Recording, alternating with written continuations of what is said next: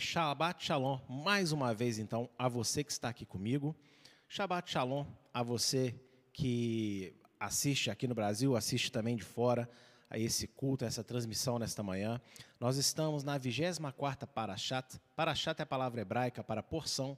E hoje nós vamos fazer um comentário de Levítico, capítulo 1, verso 1, até Levítico 6, verso 7. Se alguém acompanha a Bíblia do David Stern, né, a Bíblia judaica, em português, vai ser versículo 27 do capítulo 5. Mas nas Bíblias convencionais, Almeida principalmente, King James, vai ser de 1, a 6, 7.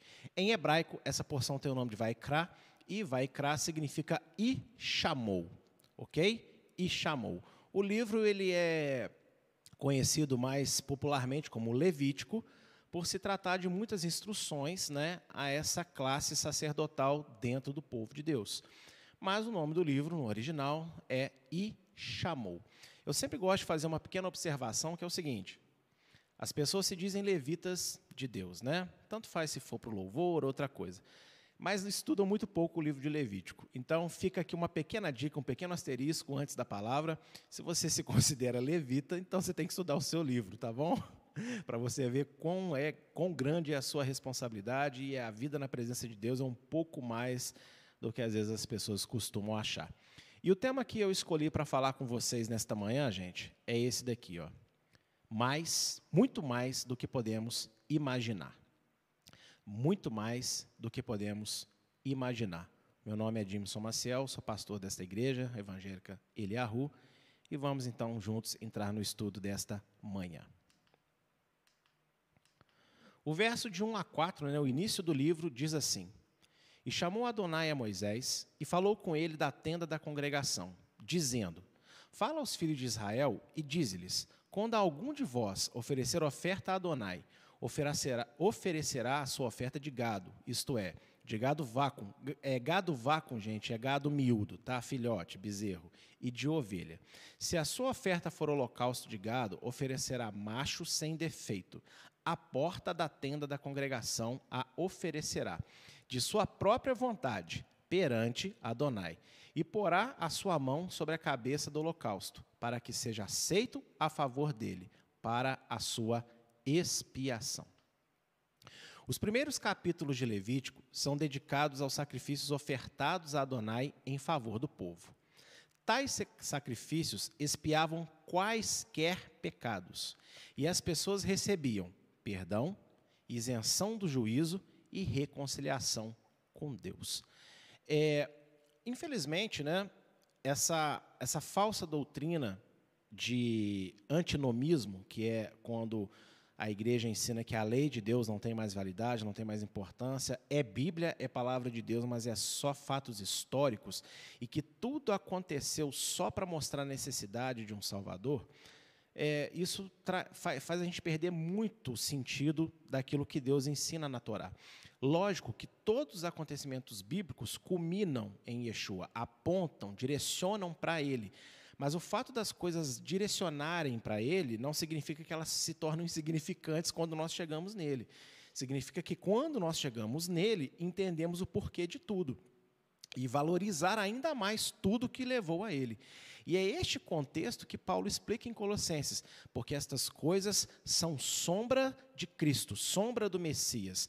Ou seja, se você segue a sombra, você vai chegar no objeto que, quando a luz bate no objeto, reflete a sombra. Você quer chegar no objeto que está gerando a sombra? Basta você né, seguir a sombra e você chega no objeto. Então, tudo que está na Bíblia, os rituais, as leis de Deus, né, as instruções, são sombra do Messias. Ou seja, o Messias é a fonte de todas as sombras. Não no sentido mal, como as pessoas têm, mas no sentido dessas coisas que às vezes não entendemos plenamente, mas se a praticamos, se nos relacionamos com elas, chegamos então ao verdadeiro alvo, que é o Senhor Yeshua. E os sacrifícios, que é o foco principal do início do livro de Levítico, que vai muito mais do que no início dessa porção. É, as instruções sobre sacrifícios ultrapassam o capítulo 6, verso 7. E vai ter todo o tipo de sacrifício que você imaginar, pela liderança, é, pessoal, pecado da ignorância, é, tem muitos, engloba tudo. E, gente, o Deus deu sacrifícios para fazer é, essencialmente três coisas pelas pessoas, pelo povo. Não é só pelo indivíduo, mas pelo povo também. Por quê? É, é uma verdade, salvação é individual, isso é inegável, cada um cuida da sua salvação. Mas o que adianta você ter uma vida salva no meio de um monte de pecadores? Ou seja, você é salvo, você está na presença de Deus e está tudo ótimo. Não está tudo ótimo. Que se só você serve a Deus no meio de uma multidão de pecadores, vai ser muito difícil, vai ser muito complicado. E nós sabemos isso. Olha o mundo em que vivemos. Nós, nos, nós temos muitas lutas, às vezes, para tentar fazer a vontade de Deus no meio de uma sociedade depravada. Então, é, é interessante você entender e internalizar que, embora né, é, a salvação seja individual, ela serve a um propósito coletivo. Tá bom? Então, é, os sacrifícios que Deus ordenou era para curar o indivíduo, mas também a sociedade onde o indivíduo vive. Não é desejo de Deus que você viva numa família destroçada, que você viva numa cidade desorganizada ou né, numa humanidade pecadora. O desejo de Deus é que toda a terra seja cheia da sua glória, que todos se rendam aos seus pés. Então, os sacrifícios eles visam curar o indivíduo e curar a sociedade. Ainda que a sociedade não queira, ok? Mas às vezes por causa de um, Deus poupa e você está naquele meio. Vamos aos exemplos? Noé não é verdade? Deus poupou toda a humanidade por causa de um homem. Ah, pastor, mas quase todo mundo morreu. Quase todo mundo, não foi a humanidade inteira. A humanidade foi reconstruída através de Noé. Por causa do clamor de Moisés, quantas vezes Israel foi poupado? Por causa de Daniel, né, olha o que aconteceu ali na Babilônia para toda aquela região. Por causa de José do Egito, olha só como Deus trouxe livramento a todo aquele mundo conhecido. Então, quando Deus abençoar a sua vida com perdão, se você realmente entender o que Deus fez por você e passar a ter uma vida digna diante de Deus, você não faz noção de quantas pessoas ao seu redor podem estar sendo abençoadas e libertas, ok? Poupadas de coisas muito ruins. Então vamos lá. Os sacrifícios visavam, então, como eu, eu coloquei aí, ó, dar perdão. E todos nós carecemos da glória de Deus. O sacrifício visava também a isenção do juízo. Por quê? Sabe qual que é o principal juízo de todo pecado? Ah, o salário do pecado é a morte. Lógico. Paulo disse isso, ele está corretíssimo. Mas é, a, a Suibaixo colocou aqui também através da rainha Esther, bom exemplo também. A rainha Esther é outro exemplo, através de uma vida, né, o que Deus faz por todo o povo. E vejam só, gente, é, a isenção do juízo, quando fala assim, olha, o salário do pecado é a morte, eu quero que vocês entendam uma coisa. Quando na Torá Deus fala de um pecado e que se não houvesse arrependimento, se a pessoa fosse pega ali, né, dependendo do que fez, o primeiro, a primeira coisa que Deus falava é o seguinte: e ela será banida do meio do povo. Banida do meio do povo. Ou seja, se você é banida do meio do povo, você perde a sua salvação, você perde o acesso a Deus, você perde a comunhão, você perde tudo. E isso é igual à morte, ok? Então, quando Deus propunha o sacrifício, era para perdoar o pecado, é, seja do povo ou da população, era para livrar o povo do juízo, que é o quê? Muito mais do que a morte. Porque às vezes a pessoa não podia morrer naquele momento, ela podia fugir. Só que se ela saiu do povo, gente, significa que ela está morta. E aqui vai um recado para os desigrejados, aqueles que se congregam sozinhos, né, que acham que não precisam de ter um mínimo de comunhão com o povo de Deus. É, se você não tem comunhão nenhuma com nenhum tipo de pessoa que professa a mesma fé que você, você está fora do povo. Existem exceções, às vezes você está numa ilha deserta, você caiu lá com o avião, sobreviveu e tem amizade com um coco, né? Aí tudo bem, isso aí é uma exceção, uma pessoa que às vezes, igual um, um livro que eu li de um, de um, de um missionário ficou 20 anos preso na, na, na Rússia, né, sendo torturado, estava sozinho. Isso são exceções. Mas agora, você é livre para ter comunhão, e você não tem comunhão com ninguém, né, você não tem o mínimo de acesso, não pertence a lugar nenhum, você não está ali se relacionando com lugar nenhum, você está afastado do povo. E se você está afastado do povo, gente, você está em morte espiritual. Ok? Porque Deus forma um povo. Ok? Um povo. João em Apocalipse ele não fala, porque eu vi vários indivíduos separados né, na, na, glória de Deus. Não, ele fala, eu vi uma grande multidão reunida. Então, o propósito de Deus é formar um povo, um corpo, tá bom? E cada um de nós não somos corpos sozinhos, somos membros uns dos outros. Tá bom, gente? Então, Deus dava perdão, Deus isentava do juízo, né? ou seja, resgatava a pessoa de novo para o meio do povo e, com isso, reconciliava o povo e as pessoas com ele. Olha, olha que coisa maravilhosa os sacrifícios. Né? Olha a intenção de Deus. E às vezes eu vejo as pessoas falando, não, porque o, o, matava o animal, porque o sacrifício era isso, era aquilo. As pessoas não entendem a, a beleza, a santidade de Deus. Né? Então, sacrifício, ok? Perdoava, isentava e reconciliava. Glória a Deus. Se você entendeu, coloque aí no chat. Né? Sacrifício, dois pontos. Perdoa, isenta e reconcilia. Amém? Após a morte de Yeshua, o Filho de Deus, ele próprio se tornou o sacrifício eterno e eficaz a Adonai em favor de toda a humanidade. Com a diferença de que Yeshua ressuscitou em glória, ou seja, antes os benefícios eram para esta vida apenas, mas agora serão para toda a eternidade. Quando eu estava fazendo esse estudo, eu cheguei a escrever o seguinte: com a diferença de que agora Yeshua manda o Espírito Santo para nós e a gente tem uma mudança verdadeira, só que quando eu estava escrevendo, gente, o Espírito de Deus falou ao meu ouvido: isso está errado. Porque existiram pessoas no Antigo Testamento que, ao oferecer o sacrifício, realmente mudaram. E como alguém pode mudar sem a presença do Espírito? Eu falei, meu Deus, é verdade. E sabemos que muitas pessoas no Antigo Testamento tinham o Espírito de Deus. O próprio sacerdote né, que, é, que apresentou o Senhor Yeshua ao, ao oitavo dia de vida, a Bíblia fala claramente que ele era um homem justo. E como alguém pode ser justo sem o Espírito de Deus?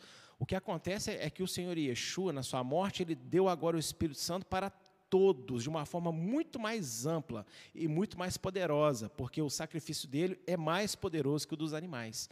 E aí o Espírito Santo me ajudou a escrever isso aqui de forma correta. Por quê?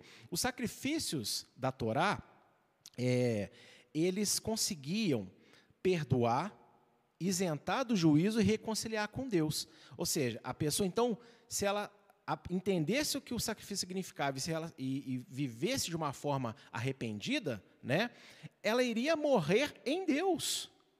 Só que tem um detalhe: esses benefícios dos sacrifícios da época da Torá eram só para esta vida.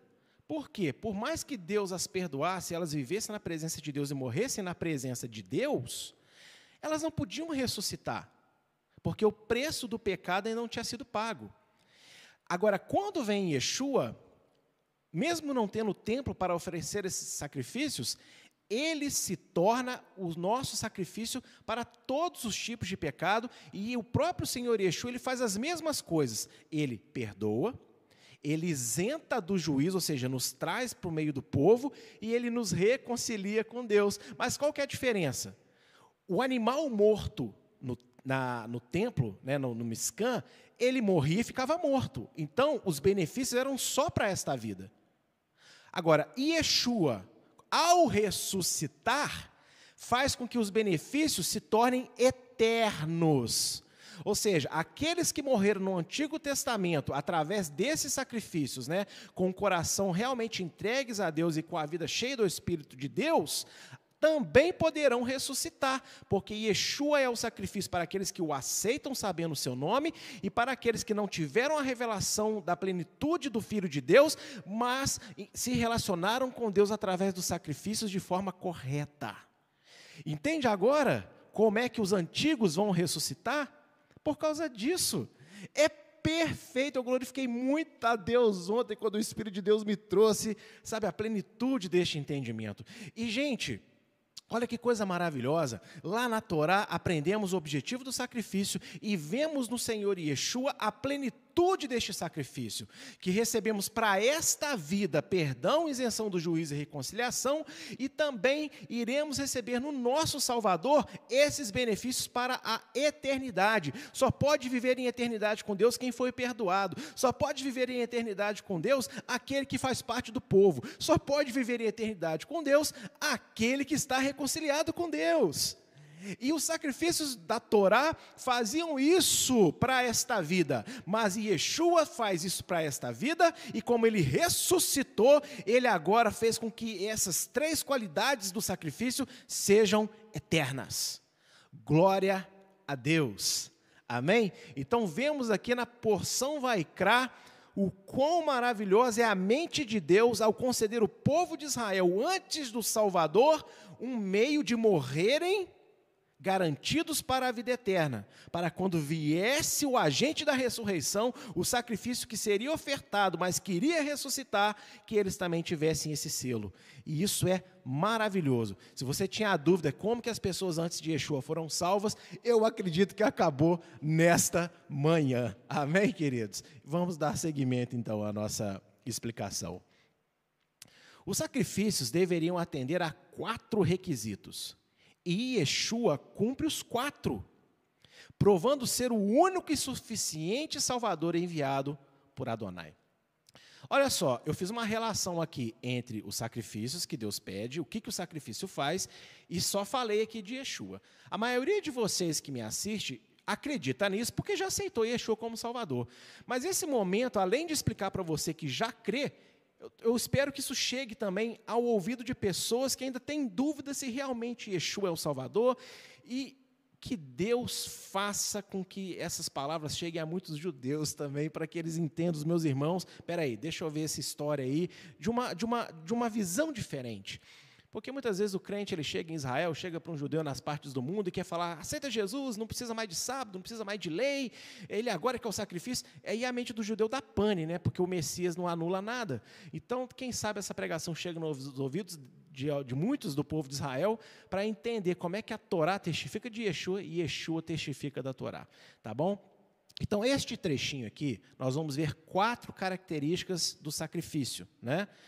E nós vamos ver que Yeshua cumpre essas quatro características, sendo então confirmado fielmente como o Cordeiro de Deus que tira o pecado do mundo. Primeiro, né, ó, oferecerá macho sem defeito, está aí destacado para você agora. O que, que isso significa? Não podia ter nenhum defeito sequer. O sacrifício não podia ter nenhum tipo de defeito. Uma vez me perguntaram por que, que Yeshua veio homem e não mulher, né? Assim, enfim, eu acho esse tipo de pergunta assim muito complicado, mas estudando essa semana eu lembrei dessa pergunta falei, é, o, o sacrifício tinha que ser macho sem defeito. Então, para qualquer modo, né, ele tinha que vir como homem, não como uma mulher, porque o sacrifício tem que ser um macho. Então, pronto, já, eh, eh, se eu tivesse contato com essa pessoa, eu mandaria esse trechinho aí para ela. Mas veja, primeiro, o sacrifício não pode ter nenhum tipo de defeito. Será que Yeshua, vivendo aqui no nosso meio, ele teve algum defeito? Ele pecou alguma vez? Ele respondeu mal à sua mãe? Né? Será que ele levantou o dedinho para alguém que chamou a atenção dele no meio da rua? Quem que foi Yeshua? Hebreus 4,15 mostra para nós. Porque não temos um sumo sacerdote que não possa se compadecer das nossas fraquezas. Porém, um que, como nós, em tudo foi tentado, mas sem pecado. Yeshua viveu numa carne como a nossa, com uma natureza igualzinha como a nossa, tá bom? É, ah, ele era, ele, ele era o verbo de Deus em carne, era, mas quando ele nasceu, ele se despiu da sua glória. E às vezes as pessoas não entendem que essa pregação, ele era meio homem e meio Deus, não é verdadeira. Quando ele se fez carne, ele se tornou totalmente homem. Paulo fala isso. Jesus Cristo, homem. Ou seja, todo o poder e autoridade que ele tinha, ele dependia completamente completamente do Espírito Santo. Sem o Espírito Santo, Yeshua não tinha mais autoridade divina, ele dependia agora do Pai, mesmo sendo verbo de Deus, como nós. E é isso que é a beleza do nosso Salvador. Ele se entregou, ele se despiu totalmente de poder divino para depender do Pai, para mostrar para nós que é possível estarmos nessa terra, mas termos uma vida santa. Ele é o nosso exemplo perfeito. Perfeito. Então, Yeshua, ele é Deus, sim, porque ele é o verbo de Deus, mas quando ele encarnou, quando ele, né, quando eu digo encarnar, é no sentido de nascer de uma mulher, todo o seu poder divino foi retirado dele. Ele agora dependia totalmente do Espírito Santo de Deus. Isso tem que ser entendido. Quando ele se fez homem, não era metade Deus e metade homem, era Deus sem divindade se tornou homem. Isso tem que ficar claro. Por quê? Aí é de onde surge aquelas tipos de, de argumento. Ah, mas Yeshua, né? É, eu não tenho como ser Yeshua, porque perfeito é só Yeshua. Não, querido, ele mandou a gente ser perfeito. Significa que nós podemos alcançar um nível muito próximo do dele. Tá bom? Por quê? Porque, primeiro, que Ele está lá em cima intercedendo por nós e está nos guiando em tudo. Segundo, que o mesmo Espírito Santo que habitou com toda a plenitude na vida dele, também habita com toda a plenitude em nós. E Yeshua não dá frações medidas do Espírito Santo para ninguém. Assim como o Espírito encheu ele plenamente, também nos enche. O que nos prejudica, o que nos estraga, o que nos atrapalha é a nossa falta de fé. Porque Yeshua, ele foi tão ousado a dizer no Evangelho de João: se vocês ficarem permanecerem em mim, vocês farão obras maiores do que eu. Então, assim, a promessa de Yeshua não é em vão. Não é em vão. O que nos falta é ter a mesma fé que o nosso Salvador tinha. Quer dizer, ele era Deus totalmente despido da divindade, mas cria e dependia de Deus como ninguém, orava como ninguém. E nós? Nós oramos pouco, nós jejuamos pouco, nós acreditamos pouco, nós estudamos pouco a palavra, sabe? Nós estamos muito apegados às coisas e os momentos desse mundo, mas Yeshua não, ele era totalmente entregue a Deus. Então, e é possível, porque ele provou para nós que é possível. Amém? Então nós temos que refocar aí o que realmente queremos alcançar. E aqui a primeira condição do sacrifício Yeshua cumpre. Ele viveu aqui totalmente homem, sem pecado. E vale até uma hashtag, né? Yeshua, totalmente homem, sem pecado. E eu quero que você entenda, viu? Embora ele agora seja o rei da glória, ele continua tendo uma aparência humana para o resto da sua vida, para o resto da sua existência. Olha que interessante. Ele é homem glorioso, né, cheio, restaurada a sua autoridade divina agora, porém, como um homem para todo sempre. Então, Yeshua totalmente homem, sem pecado. Amém? Yeshua totalmente homem, sem pecado. Os, o, o, o, YouTube está identificando aí como se fosse alguma coisa errada aí os comentários dessa hashtag. Vai liberando aí para mim, Mateus, os comentários de todo mundo aí. Tá? Segunda condição que o sacrifício precisava de ter. Olha só a porta da tenda da congregação a oferecerá. Então, o sacrifício não podia ser oferecido em qualquer lugar. Lá, ah, eu estou aqui no meio da, da, da, floresta aqui, vou oferecer um sacrifício né, para poder ficar bem com Deus. Não. Você tinha que esperar chegar na porta da tenda da congregação, na porta do miscã, do tabernáculo, para oferecê-lo. Ou seja, qual que é a condição? Deveria ser ofertado no local escolhido por Deus para a sua habitação. Então, o sacrifício da vida de Yeshua não poderia acontecer em qualquer lugar. Se ele fosse é, morto no Egito, não teria dado certo. Se ele fosse morto é, no, no Vale do Negueb, não teria dado certo. Ele tinha que morrer exatamente aonde Deus determinou. Eu vou mostrar dois textos aqui para ver se ele cumpre, então, esta, esta, este requisito do sacrifício. Olha, Salmo 132, verso 13 e verso 14, diz assim: porque o Senhor escolheu a Sião, desejou-a para a sua habitação, dizendo: Este é o meu repouso para sempre, que habitarei, pois o desejei. Então veja, na, no deserto, a habitação de Deus era o tabernáculo. Mas, né, já agora, na época do, dos reis de Israel, O tabernáculo ou o templo, ele foi determinado como habitação aonde? No Monte Sião. Mesmo que não haja templo no Monte, de, no Monte Sião hoje, a morada né, para a glória do nome de Deus é lá. E é por isso que Yeshua volta lá e o trono dele se estabelecerá lá. É por isso que esse templo de Salomão aqui no Brasil é uma heresia. Enfim, quem quiser ir lá visitar, acha bonito, por fatores históricos, que vá à vontade. Mas é um absurdo isso, tá bom? Templo, Miscã, só pode ser construído lá no Monte Sião. A igreja é, uma, é como se fosse uma sinagoga moderna, ok? É um local que simboliza, mas não é uma réplica do templo. Isso é, isso é absurdo, tá bom? E lá no livro de Primeira Reis nós temos aí exemplo de um rei que tentou fazer uma réplica fora do lugar sagrado, né, para que as pessoas fossem até ele. E você conhece a história, sabe que não foi muito boa para aquele rei não, que ficou com aquela mão endurecida lá, quase que o resto da vida. Então vamos lá. O local do Monte, o Monte Sião, então, é o local que Deus escolheu para a habitação do seu nome. E olha só João 19, 17, a partir do versículo 18, que diz: E, levando ele as costas à sua cruz, saiu para o lugar chamado Caveira, que em hebraico se chama Gólgota, onde o crucificaram. Onde ficava o Gólgota, gente? Onde ficava ali aquela região?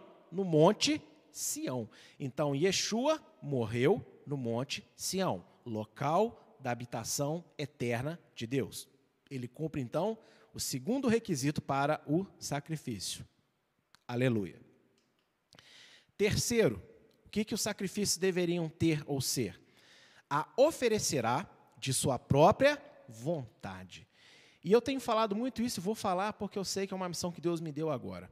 Essa predestinação calvinista, gente, desculpa quem é adepto, mas ela é errada. Ok? Deus não queria sacrifício de quem ele obrigou a sacrificar. Ele queria sacrifício de quem quisesse voluntariamente dar o sacrifício. Tá bom? Deus não obriga ninguém a se perdoar. Deus, ele quer as pessoas que se arrependem porque receberam a oportunidade e querem abraçar a oportunidade. Então eu quero falar para você nesta manhã, você tem escolha sim. Então, se você está em pecado, se você está endurecido no seu coração em relação a alguma coisa, Deus não quer isso para você, não, tá? Deus quer que você escolha se arrepender, porque Ele ama sim, Ele ama sim todos os pecadores e quer todos ao arrependimento. Ele não ama é o pecado deles, tá bom? A chance de salvação para todos, sem exceção. Você que um dia já ouviu, você que um dia de repente já creu que Deus escolhe uns para salvar e outros ele criou para condenar, isso é mentira. A Bíblia não ensina isso em lugar nenhum. São manipula manipulações demoníacas de texto mesmo. E Yeshua dá direito de escolha, sim tem vontade no ser humano. Deus deu vontade, Deus tem vontade, nós somos imagem e semelhança, temos vontade. E isso em nada anula a soberania de Deus. Deus saber todas as coisas antecipadamente não faz com que ele perca a sua soberania, ok? Não anula o nosso livre-arbítrio, a nossa vontade de escolher. Então eu quero falar para todos que me ouvem, aqueles que ainda não são convertidos, ou aqueles que são convertidos estão no pecado, e às vezes acham assim, não, não, Deus quer que eu passe por isso, Deus me levou a pecar negativo. Deus não tenta ninguém, amém? Então você tem direito de escolha. Deus queria sacrifícios voluntários, espontâneos. Então seja espontâneo, seja voluntário para Deus, porque Deus nos deu esse poder. Então, voltando aqui um pouquinho, fechando esse pequeno parêntese. Terceira qualidade do sacrifício, deveria ser ofertada voluntariamente. Olha só o que diz João 10, verso 17 e verso 18. Por isso o Pai me ama, porque dou a minha vida para tomar, para tornar a tomá-la. Ninguém a tira de mim, mas eu de mim mesmo a dou. Tenho poder para a dar e poder para tornar a tomá-la. Este mandamento recebi de meu Pai. Olha que interessante. Deus deu um mandamento para Yeshua, vá lá e morre por eles. Mas ele não fez só porque o Pai mandou. Ele fez também, aleluia, porque ele quis. Deus deu o poder para ele de morrer e ressuscitar, mas ele fez porque ele quis, e por isso Deus o ama tanto, porque ele não apenas fez por obrigação, era um mandamento de Deus para ele, mas ele teve prazer em fazer. Aquela oração que ele faz no Monte de Getsemane, quando ele diz, Senhor, se possível, passa de mim esse cálice, foi um momento de fraqueza, de medo pelo sofrimento que iria passar. Porém, ele também fala, seja feita a tua vontade. Ou seja, embora tivesse uma parte dele que naquele momento quis fugir, maior era a vontade que ele tinha de obedecer a Deus. Então, voluntariamente, ele ora. Porém, seja feita a tua vontade. E aqui está provado para nós que os mandamentos de Deus são uma obrigação. Mas Deus só vai amar a obediência quando feita voluntariamente. É obrigação eu amar, é obrigação eu perdoar, é obrigação eu dar o dízimo, é obrigação eu congregar. Enfim, tem muitos mandamentos, 603 no final. Mas Deus só aceita esta obediência quando, embora ela seja uma obrigação, ela seja feita de forma espontânea.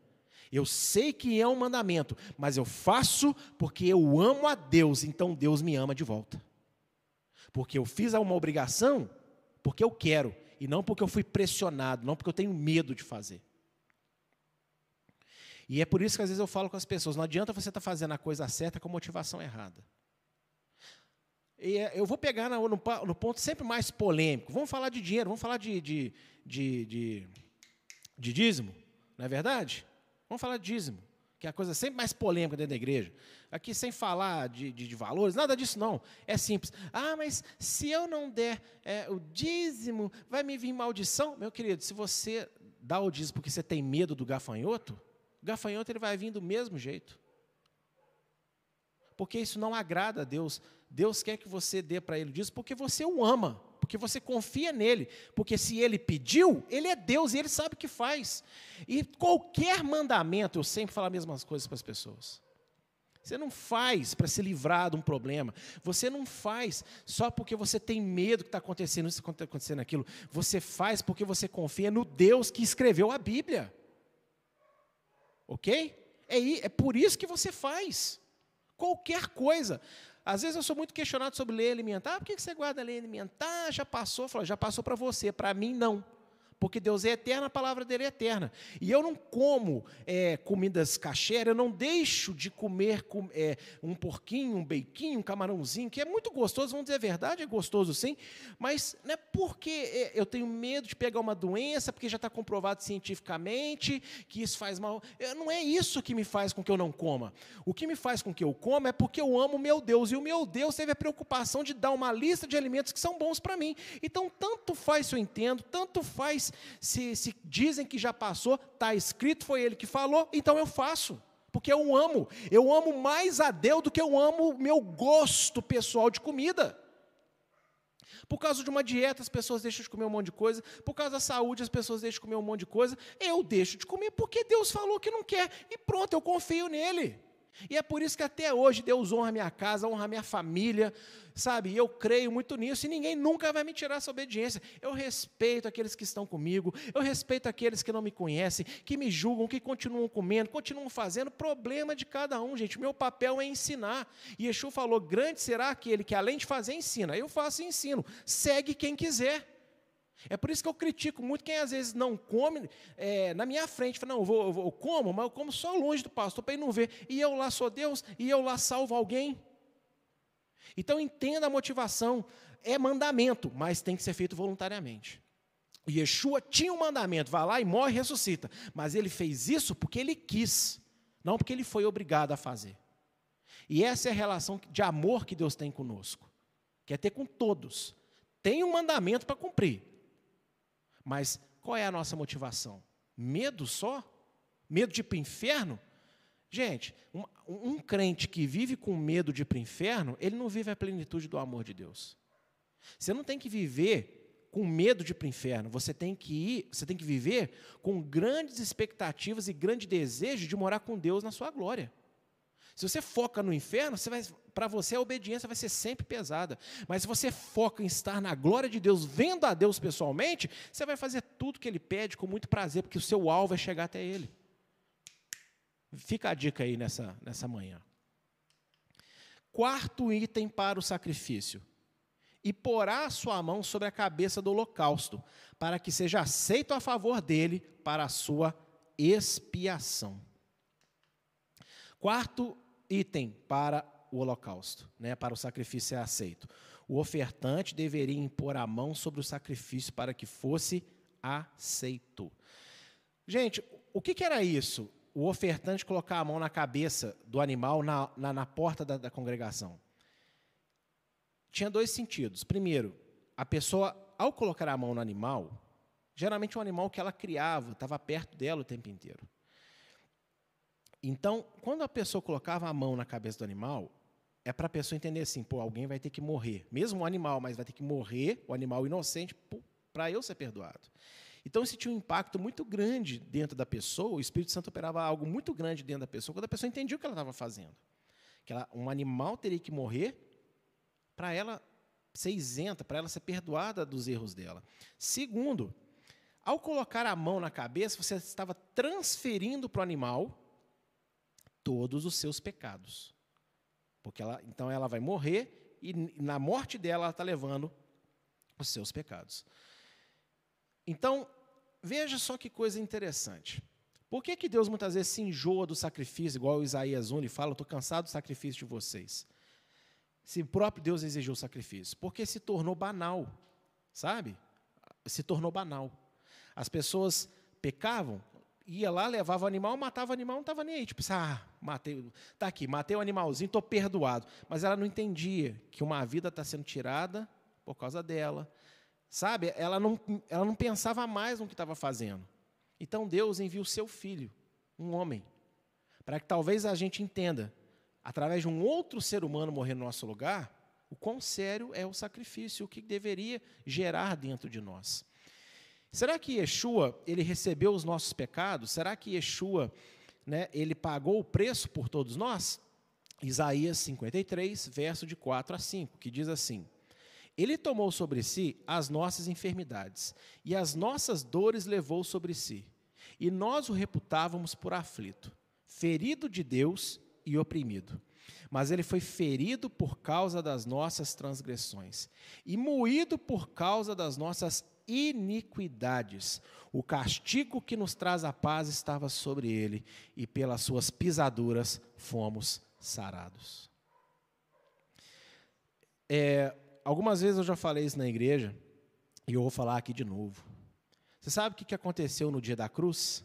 Você podia não estar lá, mas espiritualmente é como se eu e você e todos que morreram antes de Yeshua, lembra quando eu expliquei sobre oferecer o sacrifício com o coração que Deus gostava?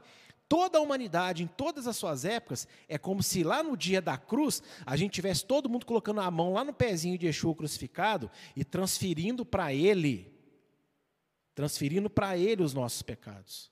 Ou seja, às vezes eu vejo pessoas antissemitas falar: ah, mas os judeus mataram Jesus. Ô querido, deixa eu te falar uma coisa. Todos nós, juntos, empurramos Jesus para a cruz. Nós é que pegamos ele, todos nós juntos, e entregamos na mão dos romanos para ser crucificado. Os judeus naquela época, a liderança, fez um grande bem para nós, só que eles fizeram pela motivação errada, achando que estavam punindo e livrando Israel de um grande mentiroso. Mas a verdade é que todos nós entregamos Yeshua até Pilatos e pedimos, por favor, crucifique ele, porque se ele não morrer, nós não iremos ressuscitar e iremos viver condenado por toda a eternidade.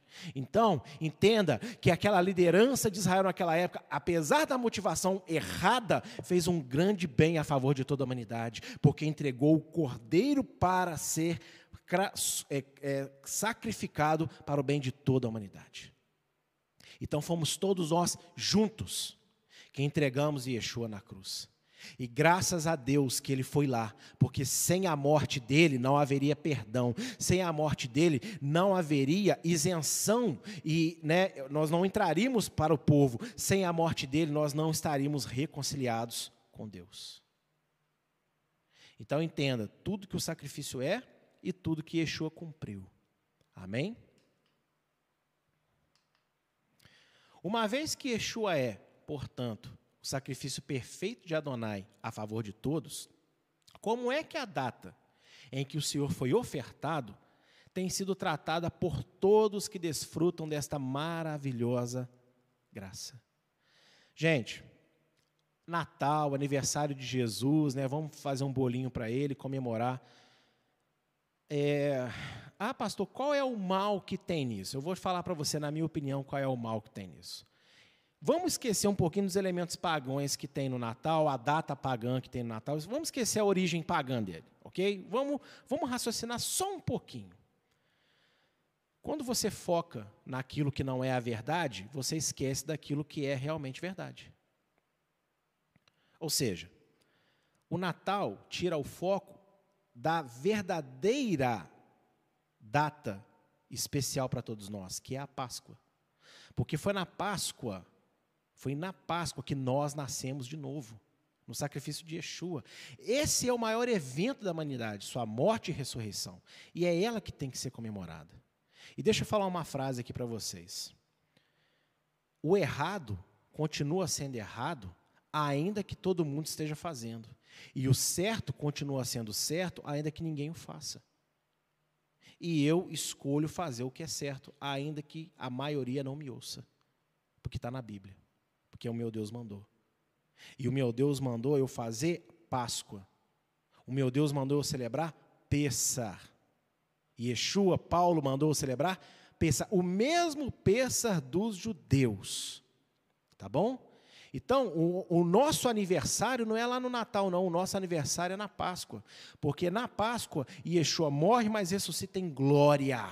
Ou seja, Yeshua não está fazendo mais anos, agora, ele agora é eterno. Yeshua não tem dois mil anos, Yeshua é eterno. Então, o nosso aniversário, biblicamente, diante de Deus, é o Peça, de todos nós. O aniversário de Yeshua é Peça, ok? Porque ali ele ganhou a sua nova natureza eterna, gloriosa. Essa é a data que Deus quer que nós venhamos a celebrar. Mas se você quer continuar com Digobel, trocando presente aí, né, como a mãe de Nimrod e coisas desse tipo, vai à vontade, fica aí, faz. Eu, eu já me cansei, não chama atenção de ninguém mais não. Eu só ensino o que é certo, faz quem quer, tá bom? E eu quero perguntar para vocês, como que você tem tratado essa data tão especial? Você, nesta manhã, viu comigo o sacrifício, o que ele simboliza, o que ele representa, tudo que Yeshua se, se condicionou para que ele nos alcançasse ainda mais plenamente. E como que você tem tratado essa data tão especial, onde Yeshua se tornou para nós perdão, isenção do juízo e reconciliação? Como você tem tratado essa data? Porque para Deus, datas são importantes.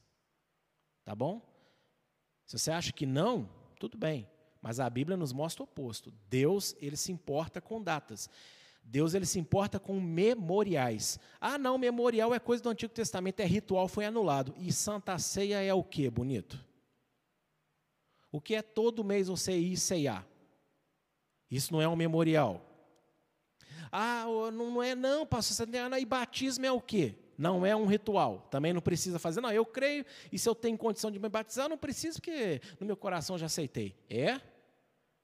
Então rasga a instrução de Yeshua no final do, do Evangelho de Marcos e também no final do Evangelho de Mateus. Rituais continuam sendo importantes para Deus, tá? E a Torá não foi anulada, ela foi plenificada. O Pêssar de Adonai eu, eu, eu, essa é uma expressão pessoal minha, tá?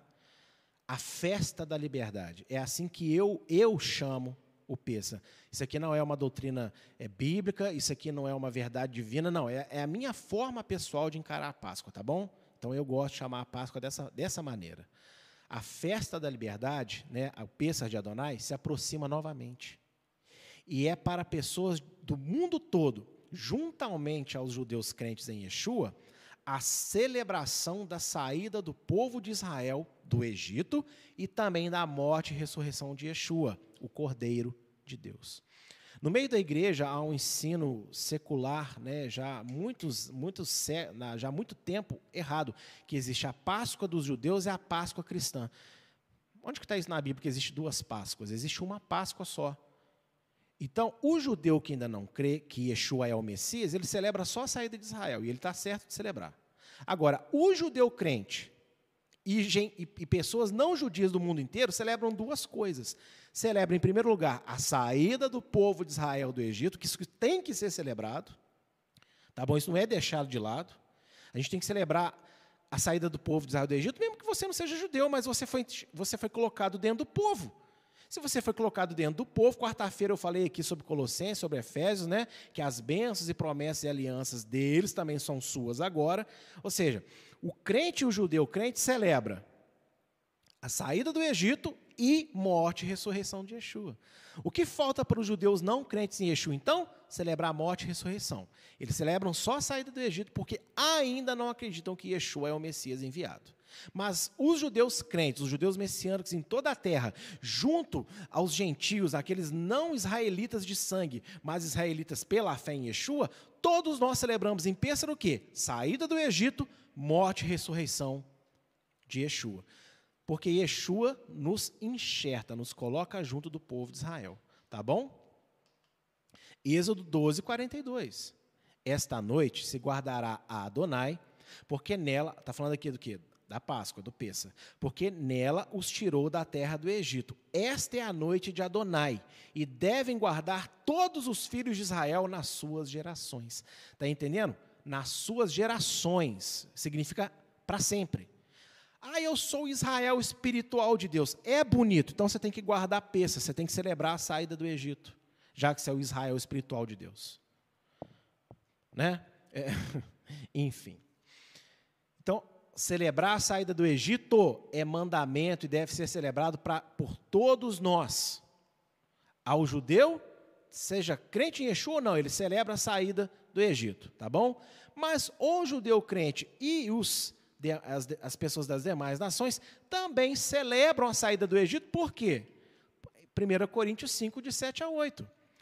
Livrai-vos, pois, do fermento velho, para que sejais uma nova massa. Para um pouquinho, por favor, e olha para mim. Paulo está usando aqui elementos da Páscoa bíblica judaica. Se é, o, cristianismo agora tem uma nova Páscoa que não tem nada a ver com a saída do Egito, por que, que Paulo vai usar elementos que a igreja de Corinto nem sabia o que era? Ele está falando uma linguagem que a igreja foi ensinada e se relacionava com ela, ok? Pense. Continuando. Assim como estáis sem fermento, porque Cristo, né, o Messias, nossa Páscoa, foi sacrificado por nós por isso, façamos a festa, não com fermento velho, não com fermento da maldade e da malícia, mas com os ázimos da sinceridade e da verdade. É mandamento apostólico, Paulo está ordenando, façam a festa de Peça. E o que, que nós celebramos em Peça? A saída do Egito do nosso povo e também a morte e ressurreição de Yeshua. É mandamento. Paulo mandou fazer, temos que fazer, ok? E aí, depois dessa explicação que eu te dei nesta manhã do que, que é o sacrifício de Levítico, o que Deus queria fazer com o sacrifício, te provei aqui biblicamente que Yeshua, ele cumpre todos os requisitos deste sacrifício. Como que você trata Pêssar até hoje? Como que você se prepara para o Pêssar de Adonai? Você chega na semana de peça, é, faz ali uma celebração comigo de qualquer maneira, vive de qualquer maneira depois, não se prepara para o dia, sabe? E vai lá, compra o ovinho de chocolate, tá bom? Entenda, gente, a forma como nós tratamos as solenidades de Deus reflete a forma como nós pensamos sobre o nosso Deus. E hoje a, a igreja está muito mal educada, sabe? Está mal educada mesmo a ter reverência com as coisas bíblicas e santas do eterno que são eternas. Você pode achar que eu sou chato, que eu sou exigente, eu gosto de pensar que eu sou bíblico. Só isso. E eu volto a repetir uma frasezinha de efeito que eu falei há uns minutos atrás, eu vou falar de novo. O errado continua sendo errado ainda que todo mundo faça. O certo continua sendo certo ainda que ninguém faça. E eu escolho trilhar o caminho certo e levar esta igreja a dar esta mensagem de forma certa para dar oportunidade a todos.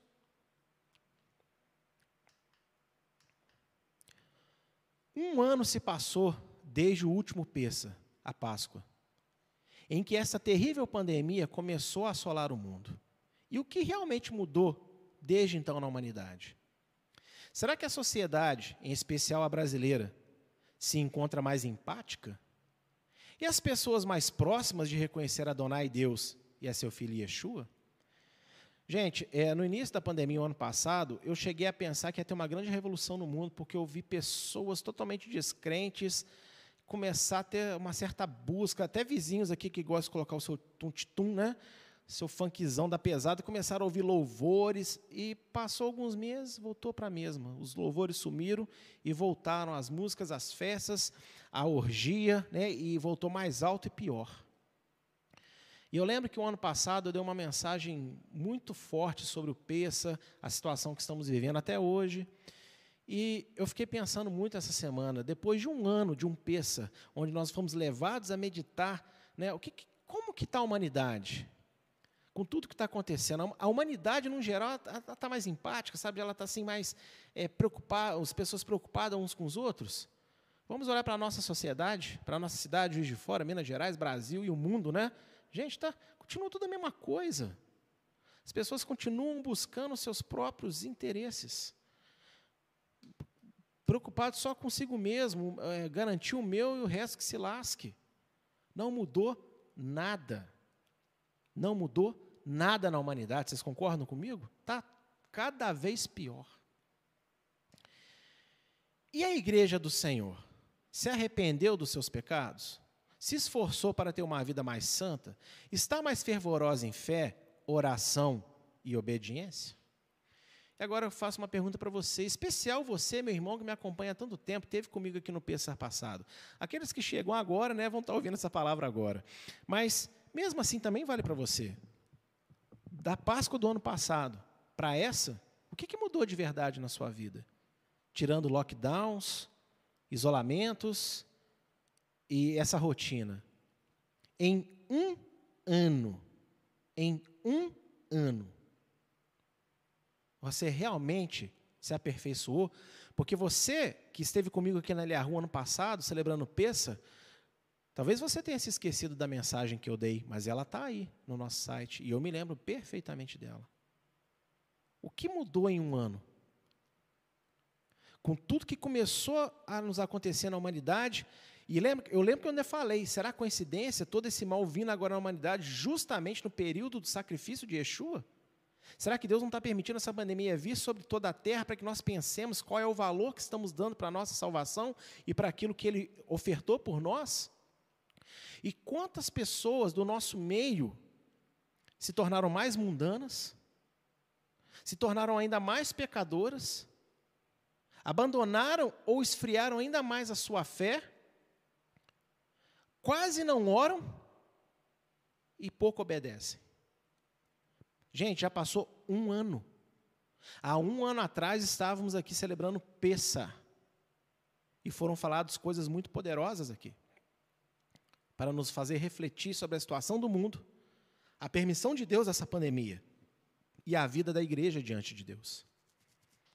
E eu quero perguntar para você, meu irmão, minha irmã que me assiste nessa manhã, o que mudou de verdade? Como que você está? Depois de um ano, você se vê um crente melhor? Você se vê um servo melhor? Como estão as suas orações? Como está a sua fé? Como está a sua obediência? Como é que está a sua vida? Quando eu olho para o retrato geral da igreja e do mundo, eu não consigo sentir diferença depois de um ano.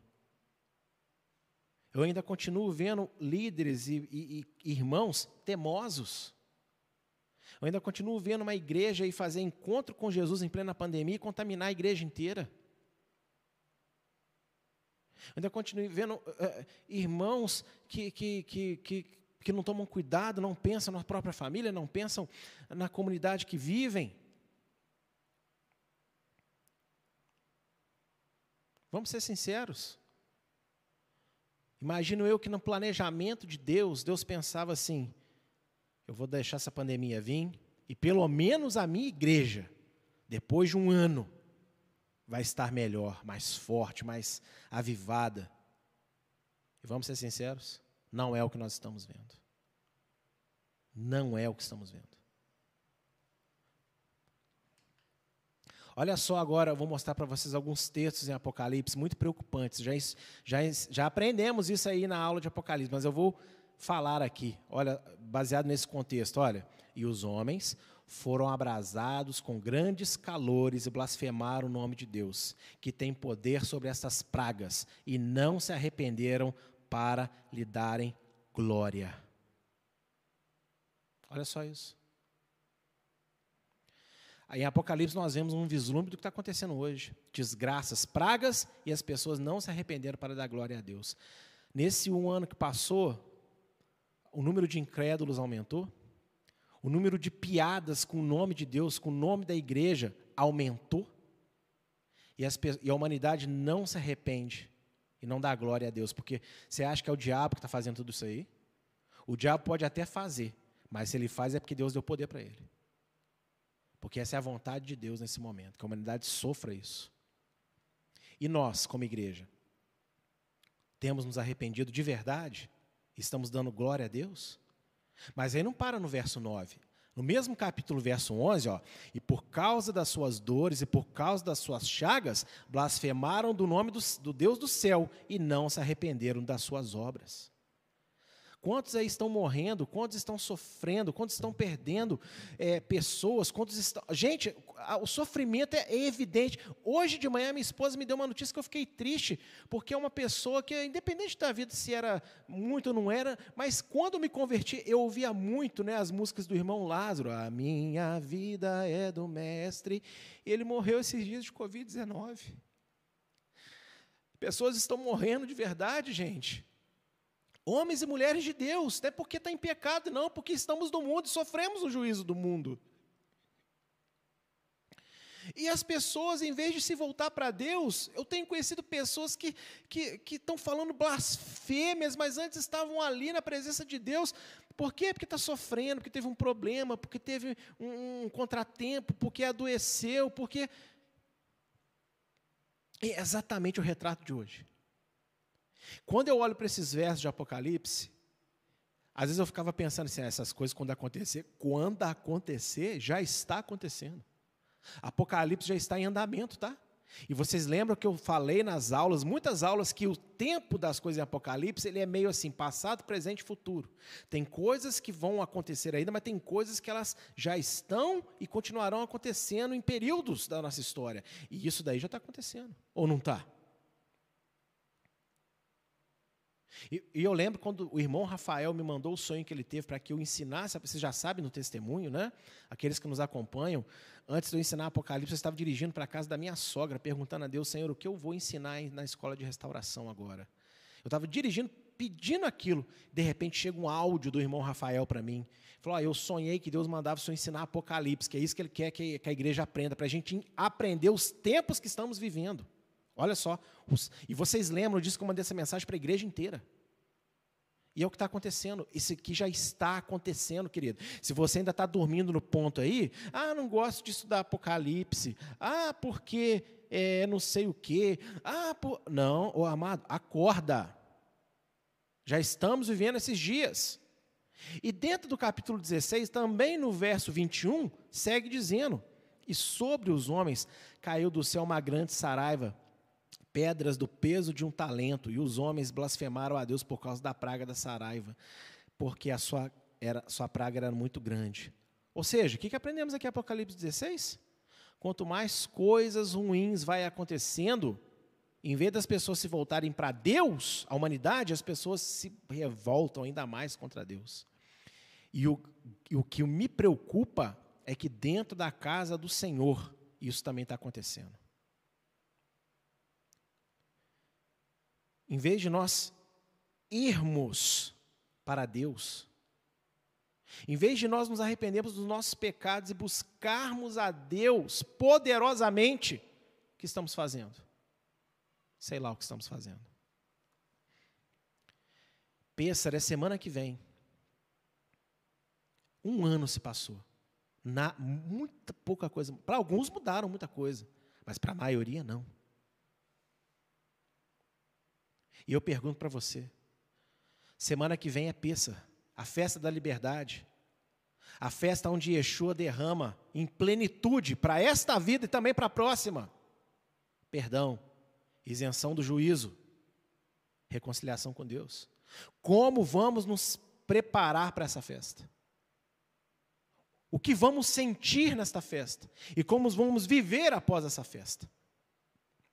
Porque tem uma coisa que a Bíblia nos ensina que não basta fazer as coisas para Deus, tem que haver uma boa preparação.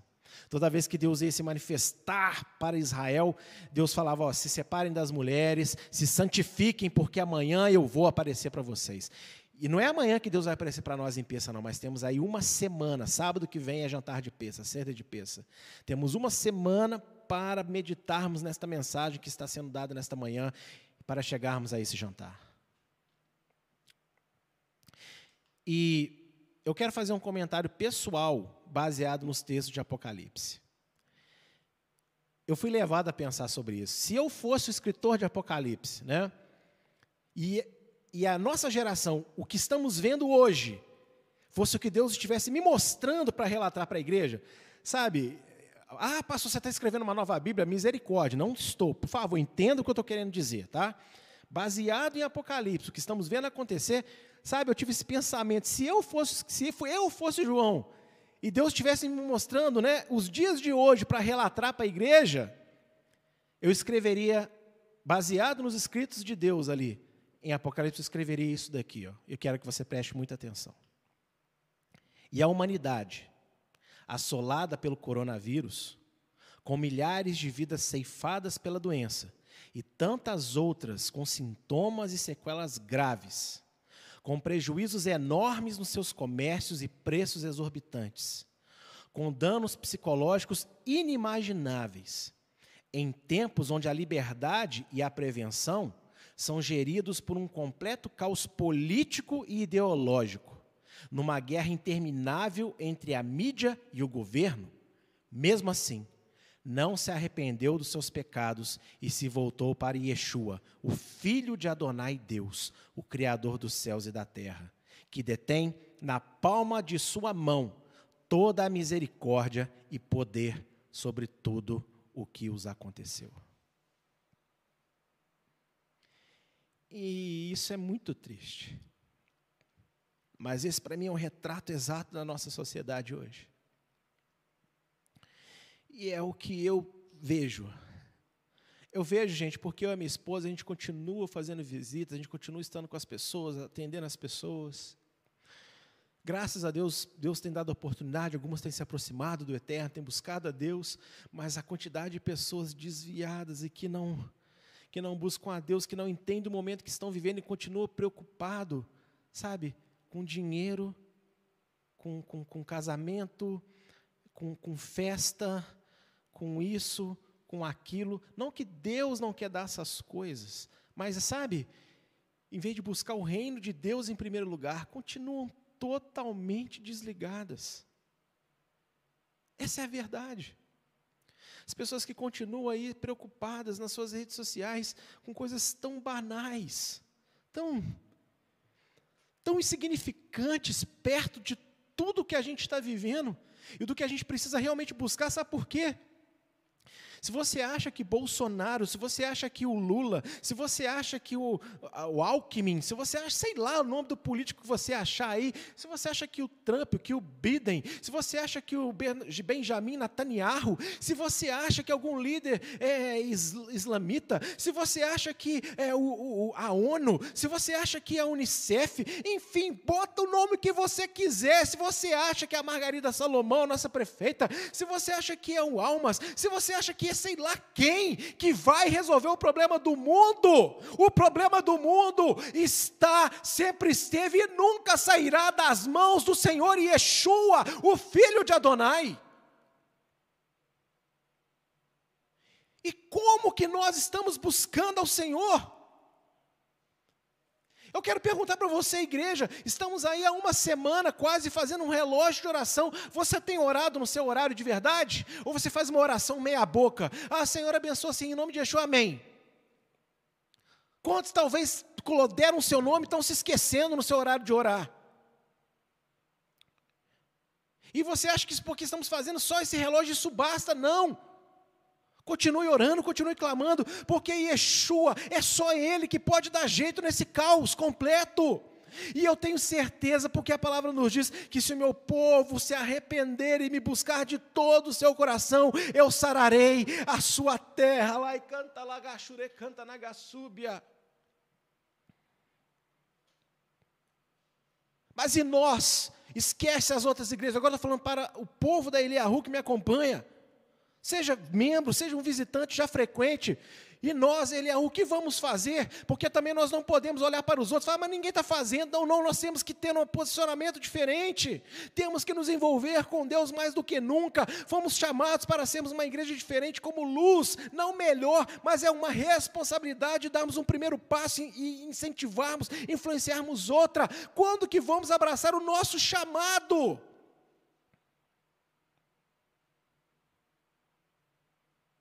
Porque essa é a realidade nossa. E o que estamos fazendo?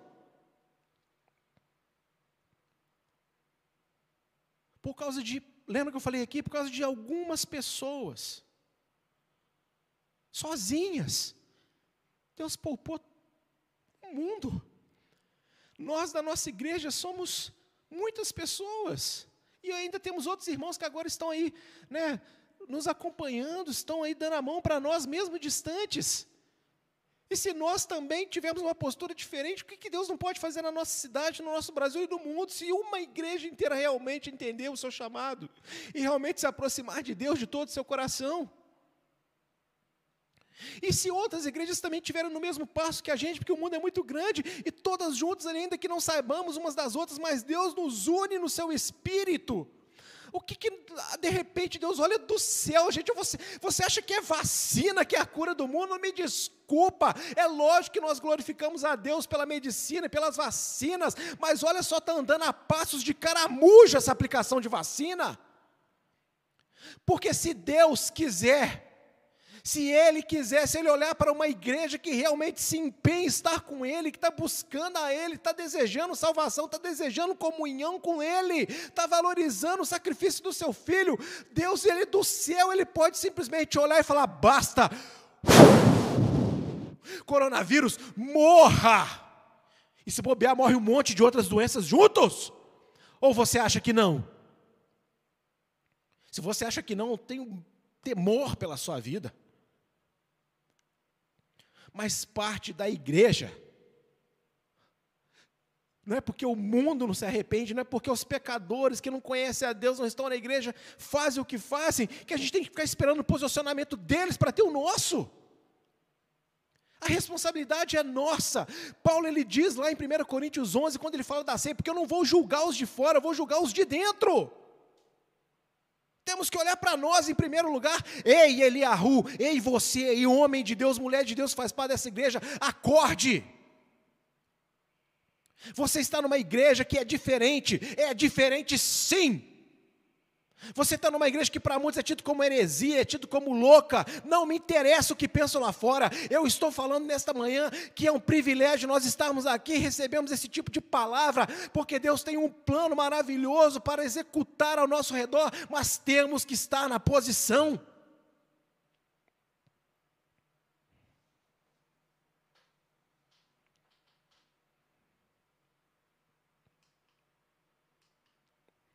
Pensa se aproxima. E a humanidade, mais uma vez, precisa ser liberta da escravidão que se encontra. Por causa de, uma, de um agente invisível a olho nu.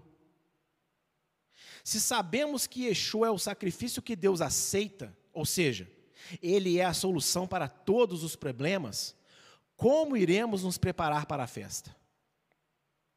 E como iremos viver de hoje em diante? Após sairmos de mais este Egito. Ou o que estamos vivendo não é mais um Egito. Novamente estamos escravizados, irmãos. Mais uma Babilônia veio sobre Israel. Entenda o que eu quero dizer com essa alusão? E aí, vamos ficar aqui acomodados? Ou vamos nos levantar como Moisés? Vamos nos levantar como Daniel, como Ezequiel, como Neemias? E lutar pela nossa liberdade. E lutar pela nossa liberdade não é fazer piquete na rua. Lutar pela nossa liberdade não é postar teorias de conspiração que não leva a nada. Lutar pela nossa liberdade é cada um de nós, em primeiro lugar, na sua vida, na sua vida individual, se corrigir naquilo que precisa e viver com sinceridade aos olhos de Deus, porque eu posso não te ver, o teu marido, o teu esposo, o teu irmão, o teu cunhado, a tua igreja, o teu patrão pode não te ver, mas Deus te vê no mais profundo abismo, no mais altos céus, Ele te vê na escuridão do teu quarto, trancado no teu banheiro, Ele te vê. É assim que nós lutamos. Em segundo lugar, lutamos como igreja.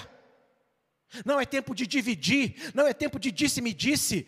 Quem quer se afastar e não quer ajuda, então só ore e deixe, peça misericórdia. Mas não é tempo mais de conversa fiada. É tempo de você olhar para quem trabalha e pensar: peraí, esse aqui dá fruto, esse aqui faz, aquele ali tem testemunho. Então eu não vou dar ouvido para conversa fiada. Eu quero saber de me unir com aquele que está fazendo alguma coisa por Deus e pelo reino. Chega de mimimi, chega de falação, chega de fofoca, chega de coisas que não levam a nada. Como igreja. Chega dessa bobeira, ah, porque o irmão me olhou atravessando, é porque o pastor me fez não sei o quê, é porque não, para com essa bobeira, para com essa perda de tempo. Um dia, você vai querer ter a pessoa do seu alvo de desejo, de convivência, falar com você, e você vai perceber que você perdeu tempo, ficando enfiado em, em pensamentos idiotas, que te separaram das pessoas que você ama, que você gosta. Ah, porque não fala comigo? Então fala você com ele, fala você com ela, manda um oi. Estamos aí, ó, perdendo por orgulho tempo. E a gente acha que vai chegar diante de Deus cheio de razão, e Deus vai falar assim: por que, que você não tomou iniciativa? Por que, que você não falou? Por que, que você não foi? Por que, que você não fez? Façam os homens primeiro aquilo que, que você quer que ele vos faça. E nos ensinou Yeshua. Semana que vem é peça, gente. Nós temos uma semana para nós nos prepararmos para essa festa como nós nunca nos preparamos. E aqueles que estão fazendo um relógio de oração aí conosco, eu já vou avisando: o relógio não vai acabar segunda-feira, ele vai continuar. Então, ah, pastor, mas eu estou cansado, então para de orar, ok? Você está cansado, não quer, não continua. Mas aqueles que entendem a seriedade da palavra que está sendo dada essa manhã, o relógio vai continuar. E eu peço a todos que incluam nesse relógio de oração, para que nós nos preparemos para a peça. Porque Pêssar mudou a história do mundo para sempre. E toda vez que chega a Pêssar, eu acredito que Deus mais uma vez está derrotando os principados e potestades do mundo. Eu acredito de todo o meu coração que se a gente fizer uma consagração, mas muito especial para Deus nesta semana, e também não só oração, mas jejum, amado, eu não sei, Deus pode fazer alguma coisa diferente nesse Pêssar, porque Ele é Deus, Ele é o mesmo.